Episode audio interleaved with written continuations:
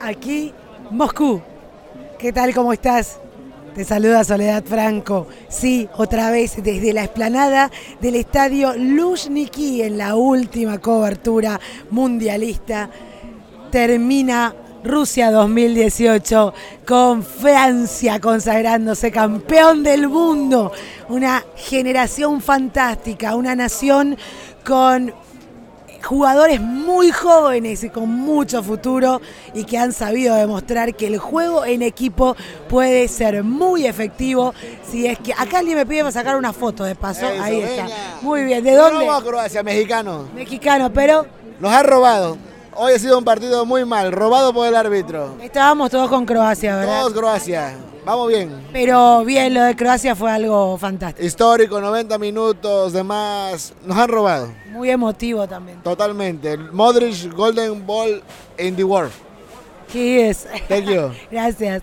Ahí está, reacciones aquí en la explanada del estadio Luzhniki. Les decía, una selección francesa que supo eh, ser efectiva al momento de, de definir las jugadas, eh, sin un fútbol muy vistoso, pero sí con la eficacia necesaria para anotar los goles y para lograr quedarse de manera contundente con el campeonato del mundo, su segundo título, eh, tercera final en 20 años y un entrenador Didier Deschamps que se une al exclusivo club de los entrenadores que han conseguido consagrarse también campeones del mundo como futbolistas. Una fiesta mundial que va a quedar en la historia, que va a quedar creo que para el recuerdo de todos por lo diferente que es la cultura rusa, por lo que hemos vivido en estos 45 días eh, que estuvimos aquí y en los que aprendimos mucho de la rica cultura rusa y también aprendimos a dejar de creer esas cosas que nos hacían ver de, una ciudad eh, muy eh, reservada, muy ajena a lo que pasaba en el resto del mundo, de un país totalmente comunista. Aquí lo único que no hay es comunismo, les puedo decir con total seguridad. Aquí el capitalismo reina de una manera única.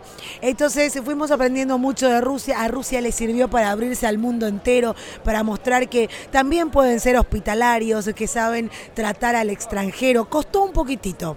Costó un poquitito de entrada, pero sí se puede decir que Rusia ha hecho una Copa del Mundo maravillosa en cuanto a organización, por sobre todas las cosas, una infraestructura única, un sistema de transporte impecable que nunca colapsó, un sistema de seguridad también que nos permitía movilizarnos con total tranquilidad a cualquier hora del día, incluyendo las madrugadas, eh, caminar con total tranquilidad por las calles, eh, eso es muy positivo a la hora de, de hacer un balance de lo que deja una Copa del Mundo.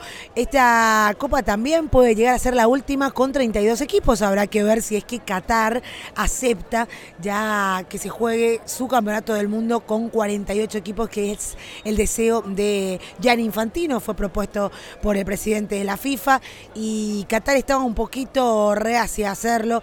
Dicen ellos, nos estuvimos preparando para el Mundial con 32 equipos, pero habrá que ver si en los próximos meses las negociaciones avanzan y finalmente se puede hacer la Copa del Mundo con 48 equipos. De igual manera, para la candidatura de México, Canadá y Estados Unidos, sí ya tendremos 48 equipos participantes en el Campeonato del Mundo. Deja también a una selección de Croacia que ha llegado al corazón del mundo entero, una pequeña nación, vengo repitiendo, 4 millones y medio de habitantes y han conquistado los corazones de todos por la manera en que se entregaron, por esa garra, por esas ganas, por el alma que dejaban en la cancha en cada uno de los partidos y por las grandes figuras, el talento que tiene Croacia, hay que decirlo, es para aplaudir y sus individualidades se han unido para formar un equipo.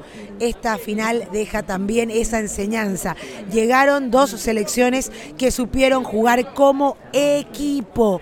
No cuentan las individualidades y tratar de depender solo de ellas, porque los Messi, Cristiano Ronaldo, Neymar y compañía tuvieron que volverse a casa más temprano y sin embargo estas dos selecciones que no tienen figuras demasiado preponderantes, sino más bien individualidades con mucho talento y que han sabido unirse para formar el equipo que son. Francia tiene una generación, un talento y por delante tiene, yo creo que por lo menos para dos mundiales más, una excelente eh, cantera.